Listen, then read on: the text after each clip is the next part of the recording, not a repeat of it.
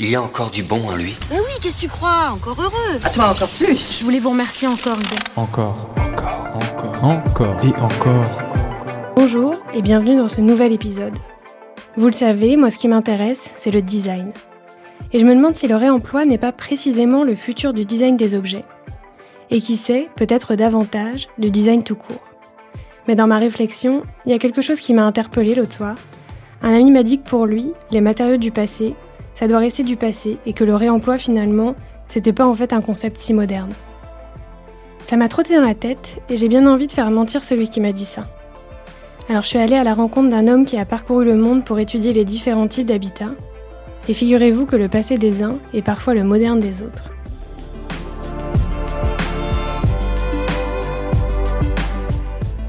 Je m'appelle Philippe Simet, je suis philosophe, j'enseigne à l'école d'architecture de Paris-Belleville mon parcours, c'était des études classiques de, philosophie, mais, très vite, euh, j'ai eu le besoin euh, de me confronter à des, à des terrains et à, d'autres disciplines. Donc, euh, pendant un temps, j'ai fait de l'anthropologie, j'ai travaillé avec des anthropologues dans un laboratoire d'anthropologie. Et puis, parallèlement à ça, je me suis intéressé à, à l'architecture et à la ville. Et c'était les deux, c'était des champs passionnants parce que la question de l'action était au, centre. Et je me suis aperçu que j'étais un philosophe qui avait besoin d'action quand on, traverse un peu euh, voilà, le monde comme je l'ai fait pour euh, étudier différentes façons euh, d'habiter, bah, la première chose qu'on constate, c'est que le caractère exceptionnel du réemploi ici ne l'est pas du tout ailleurs. En fait, c'est plutôt l'ordinaire en fait de, de, réemployer ou de réutiliser les matériaux et de les, de les retransformer soit en éléments d'habitat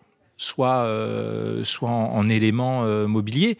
Les, sociétés euh, qui sont dans des situations apparemment de précarité, de précarité matérielle ou de précarité économique, qui développent les, relations les plus intelligentes avec leur milieu.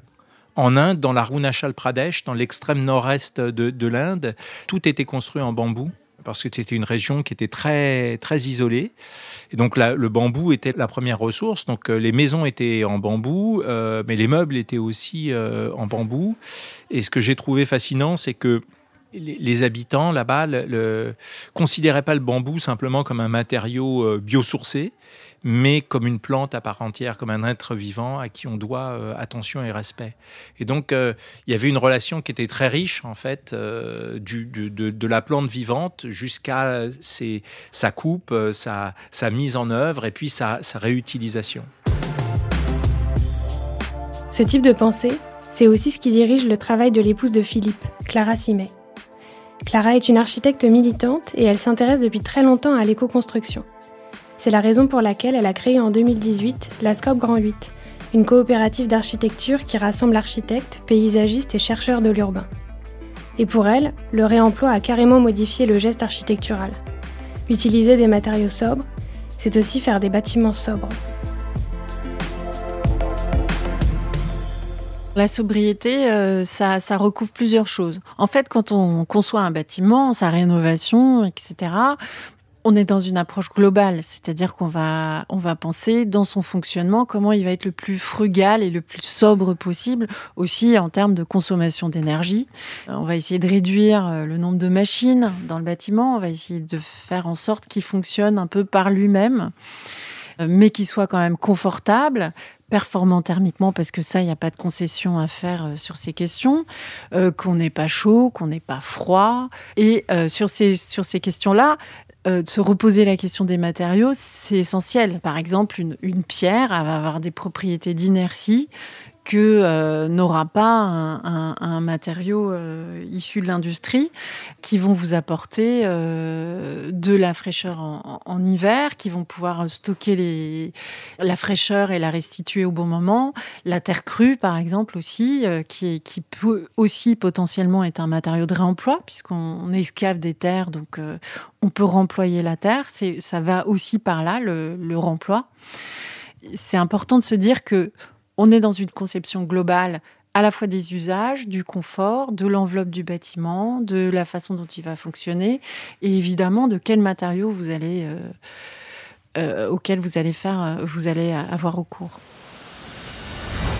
L'intérieur historiquement, il révèle beaucoup de choses de, de, la personnalité de son habitant, parce que c'est comme ça qu'ils sont qu'ils ont été pensés, enfin au moins depuis le, le 18e ou le non le 18e siècle, comme un comme un reflet de l'intériorité en fait de, de la personne. C'est-à-dire que avant, ce qui caractérisait la valeur de la personne se situait plutôt dans la vie publique et pas forcément euh, dans son chez-soi.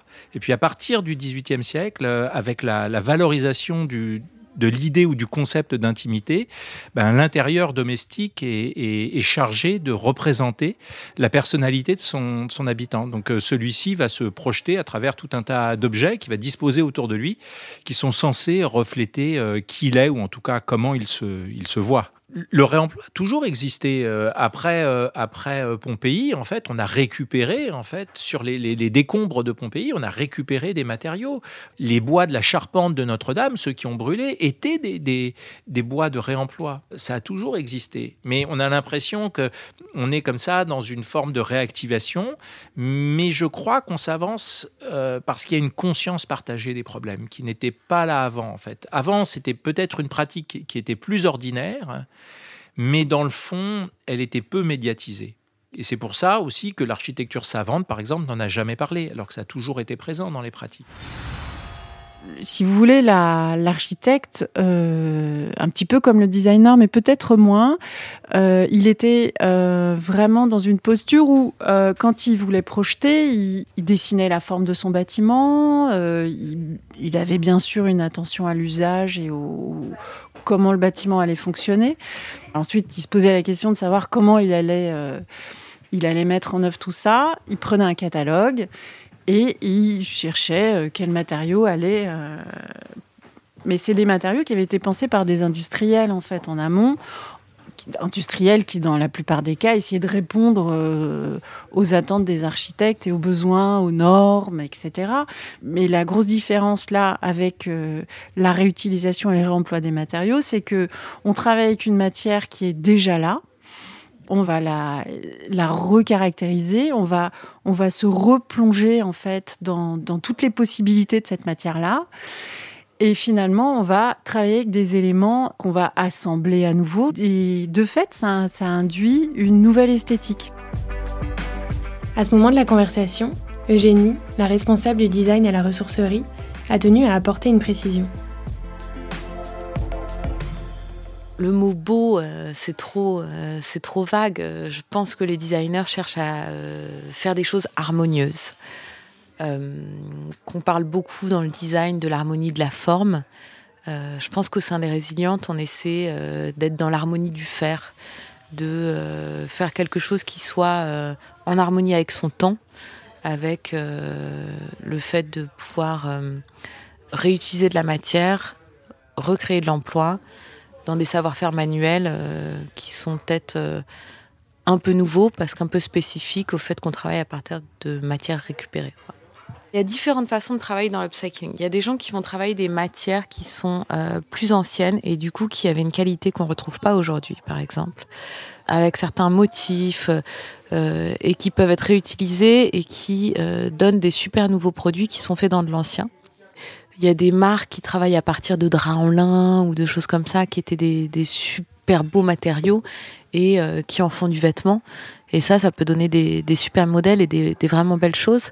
Après, il y, a des, euh, il y a des marques qui travaillent par exemple à partir d'anciens rideaux et du coup la patine du temps aussi euh, ajoute quelque chose qui peut apporter vraiment des, des choses chouettes. Nous, dans, dans notre façon de travailler, c'est qu'on va pas travailler forcément le déchet d'exception, des choses qui sont très belles on essaie de travailler le déchet banal, euh, les trucs qu'on apporte chez Emmaüs en fait, et qui sont euh, typiquement euh, toutes les fins de déménagement du carton de on ne sait pas quoi en faire. Donc on n'est pas forcément dans de produits vieux qui a une âme, où c'est magnifique quand vous parlez, quand tu parles de nos lampes faites à partir de cintres. les gens, si ça se trouve, vont imaginer les vieux cintres en bois qui sont hyper beaux. Non, c'est les cintres de pressing, où quand quelqu'un amène sa chemise toutes les semaines au pressing, bah, le pressing récupère pas forcément les cintres. Donc à la fin de l'année, ça lui donne une quantité de cintres dont il ne sait pas quoi faire et qu'il apporte à Emmaüs.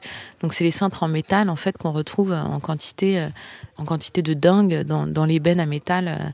Euh, au sein des, des alternatives. Donc l'idée, c'est de pouvoir retravailler cette matière-là, mais c'est pas forcément une matière qui est patinée par le temps. L'upcycling n'utilise pas forcément que du vieux, on utilise de l'obsolète. Finalement, ces questions-là, on se les repose aujourd'hui. On n'est pas dans le même contexte. On est, on est dans le contexte de l'Anthropocène, euh, c'est-à-dire dans un moment où on prend conscience de l'impact de l'homme sur la biosphère et de la nécessité de changer de trajectoire. Et là, on est tous conscients qu'on est arrivé au bout d'un paradigme qui est né avec la révolution industrielle, qui a trouvé son acmé au moment des, des Trente Glorieuses, qui est un modèle productiviste, un modèle consumériste. Et donc, on est tous en train de chercher des alternatives. Et le réemploi, c'est une des grandes alternatives qui est à notre disposition et qui est facilement à notre disposition. En termes de design, les vraies limites de l'upcycling, c'est le changement d'échelle. C'est quand on va faire, par exemple, un produit en 10 unités. C'est possible, parce qu'on va trouver 10 euh, livres qui sont un peu similaires. Quand on nous demande 300 euh, pièces similaires. Là, on a des vrais défis euh, à jouer parce que euh, il faut qu'on puisse répéter notre recette en fait pour répéter un, modèle dans des quantités qui sont autres. Et ça, c'est un vrai défi d'avoir une continuité de qualité et d'esthétique dans les collections qu'on fabrique. Dans la démarche de réutilisation et de réemploi, là où on se place, on n'est pas du tout dans une esthétique de performance euh, de l'architecture. Les questions d'échelle, elles se posent pas de la même manière. Ce qui est important, c'est l'échelle de la démarche, c'est l'échelle de la mobilisation d'un territoire dans la démarche et dans l'économie circulaire auprès de ces matériaux pour un réemploi massivement dans des bâtiments. C'est vraiment une posture de modestie. On s'éloigne de la, du geste architectural.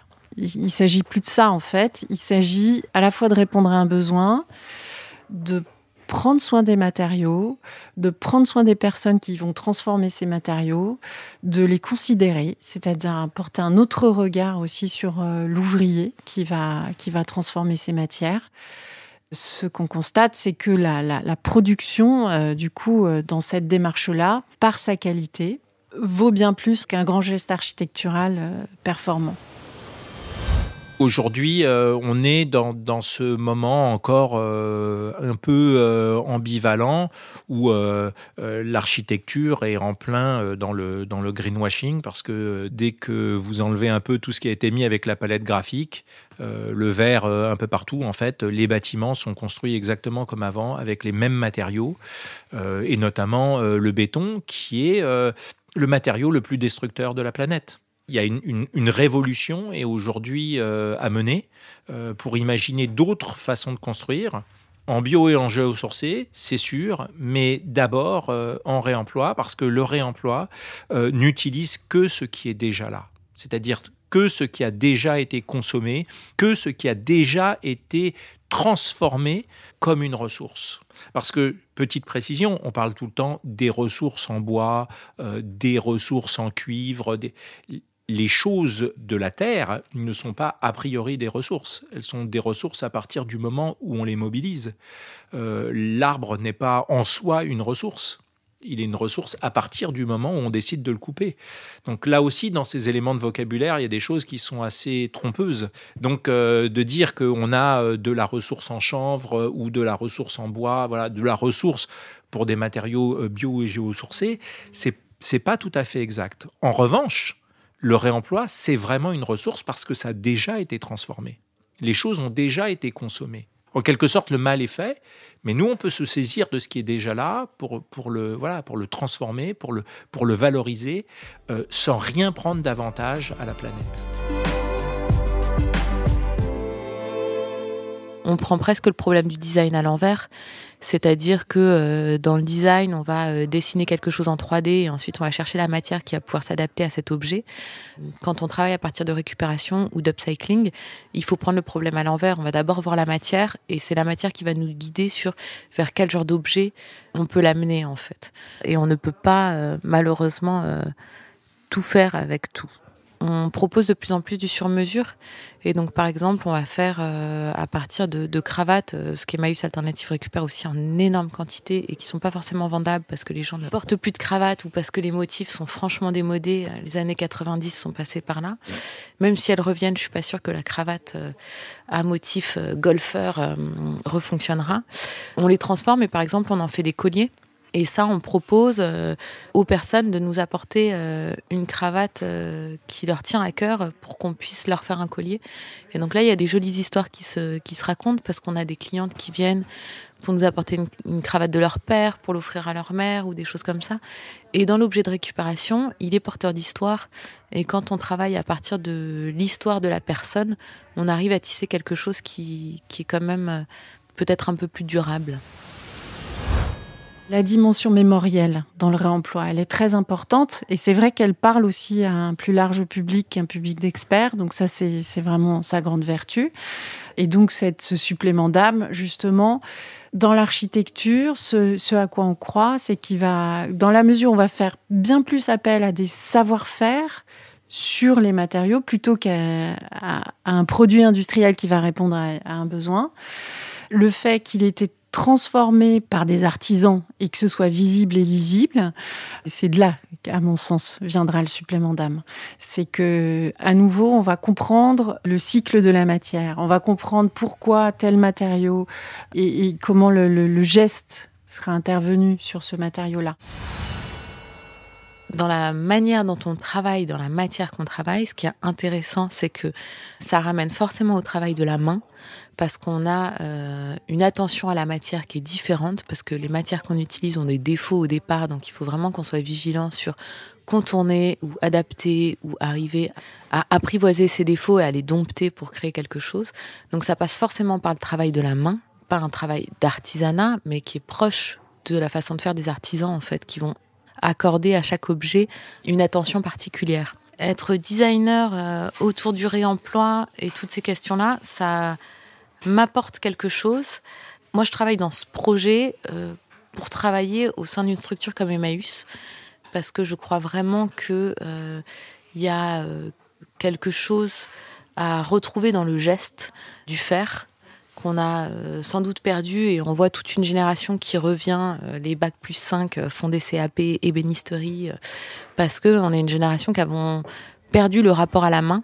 Et donc je crois qu'il y a vraiment quelque chose à retrouver dans le savoir-faire manuel. Après, que ce soit à partir de récupération, ça vient un peu d'une d'une logique d'engagement qui est dans la continuité de cet engagement-là, en fait. Bah, choisir euh, d'habiter avec euh, des meubles issus du réemploi ou de la réutilisation, ça traduit euh, quelque chose de notre rapport au monde, de notre volonté de rompre avec des formes excessives de consommation et, plus encore de production et, d'extraction de matières premières. Donc c'est le, signe, pas simplement d'une nouvelle manière d'habiter chez soi, mais d'une nouvelle manière euh, d'habiter euh, la planète. Là où la présence des objets était la plus marquante et la plus impressionnante, c'est probablement au Japon. En fait, il y a une attention et un soin qui est mis euh, et dans la fabrication de l'objet et dans l'usage qu'on qu peut en faire. Et, et, ça, je trouve ça hum, très, très important. Je crois que si on ne prend pas soin des objets qu'on fabrique, comment ces objets pourraient-ils prendre soin de nous? C'est pas possible en fait. Donc on voit que la façon de les produire, de les penser, de les produire, de les utiliser, euh, c'est aussi euh, finalement une manière de, de permettre au monde que l'on fabrique de prendre soin de nous. Je me suis essayée à la méditation, mais c'est pas, c'est, ça, j'ai pas forcément beaucoup accroché. Mais par contre, euh, j'ai toujours comparé ce qu'on faisait euh, à une activité un peu méditative, parce qu'il y a plein de gestes qu'on fait qui sont très répétitifs. Euh, par exemple, pour les pour les tapis de, de la collection qu'on a fait avec Made.com, on, en a pour certains épilés. Donc ça, ça a pris beaucoup de temps. Et en fait, le geste répétitif permet en effet d'entrer dans un certain état méditatif ou en tout cas une espèce de d'absence qui serait peut-être de la pleine conscience. J'ai un souvenir qui me revient. J'étais sur le lac Titicaca avec des, des, Indiens euh, Aymara qui, construisent avec des, des joncs qui s'appellent la totora. Et puis, euh, je trouvais ça horrible en fait parce que ils passaient leur vie à couper euh, des joncs et, et puis comme le sol de l'île en fait est constitué en joncs. En fait, l'île est une île artificielle, donc elle est faite de joncs. Et puis dessus, il y a des petites cabanes qui sont elles aussi en joncs. Et il faut, il faut couper des joncs en permanence, sinon l'île se désagrège et puis bah, euh, voilà, tout le monde coule. Et, je, trouvais ça absolument euh, infernal. Et puis à un moment, il y a un euh, je, pense qu'il y a un de ces Indiens qui a vu mon désordre. Il me dit Mais tu sais, la Totora, c'est mon père et ma mère c'est plus qu'un matériau, c'est une relation d'altérité en fait avec une, avec une plante avec qui on partage euh, finalement euh, l'espace et, la vie. Moi j'aimerais qu'on en arrive euh, là, pas simplement à une, conscience écologique des, matériaux, mais, mais du vivant.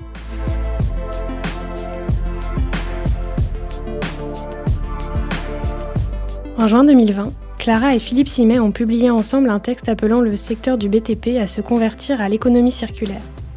Avec plus de 45 millions de tonnes de déchets par an, dont moins de la moitié sont revalorisés, le secteur du bâtiment est l'un des plus polluants.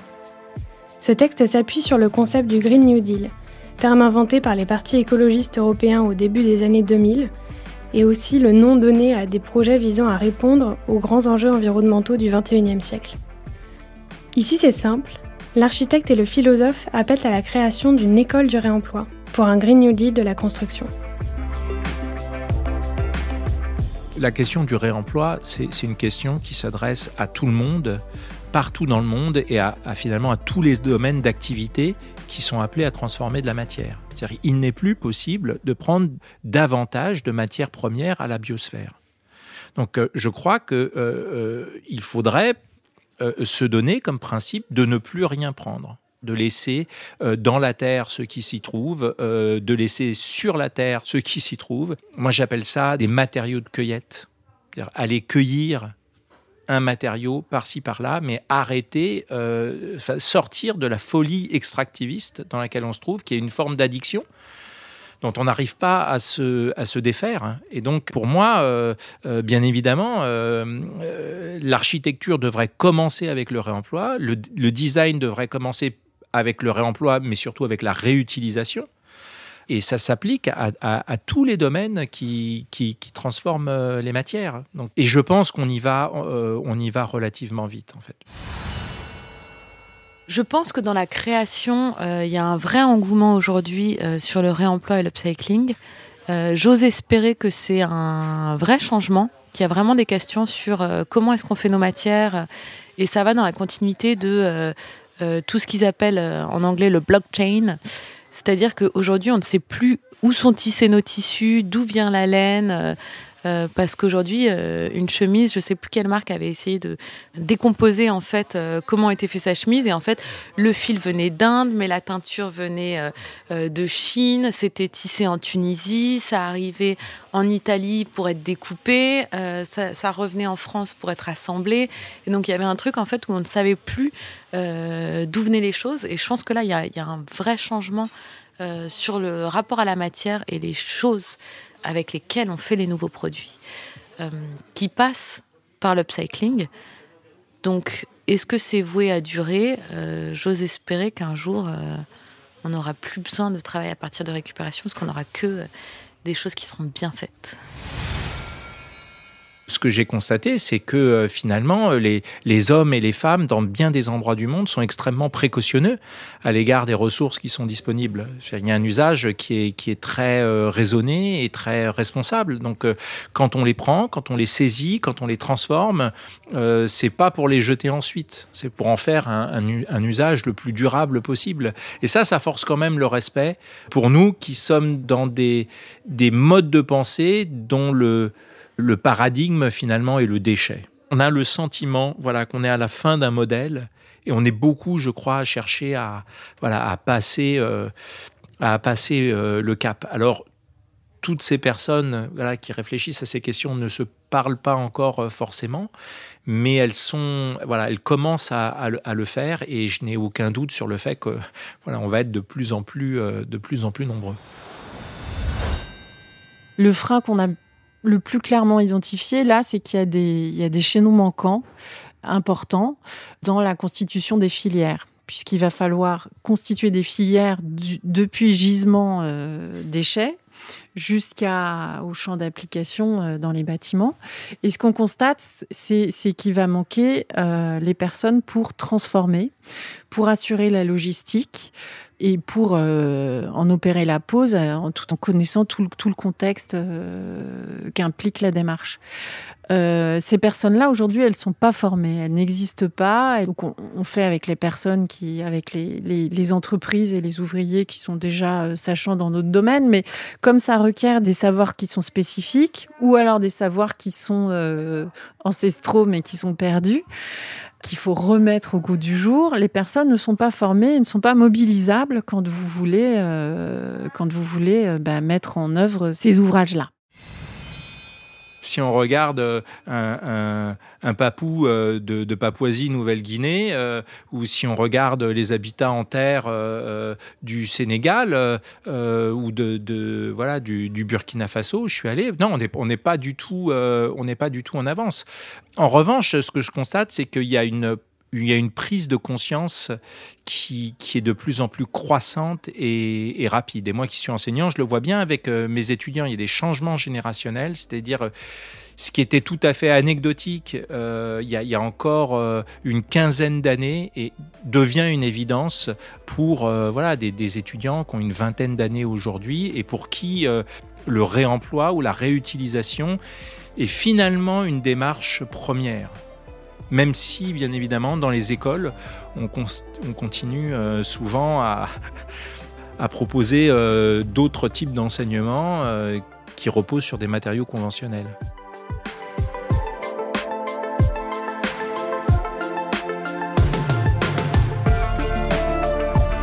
Là, ça touche une corde sensible.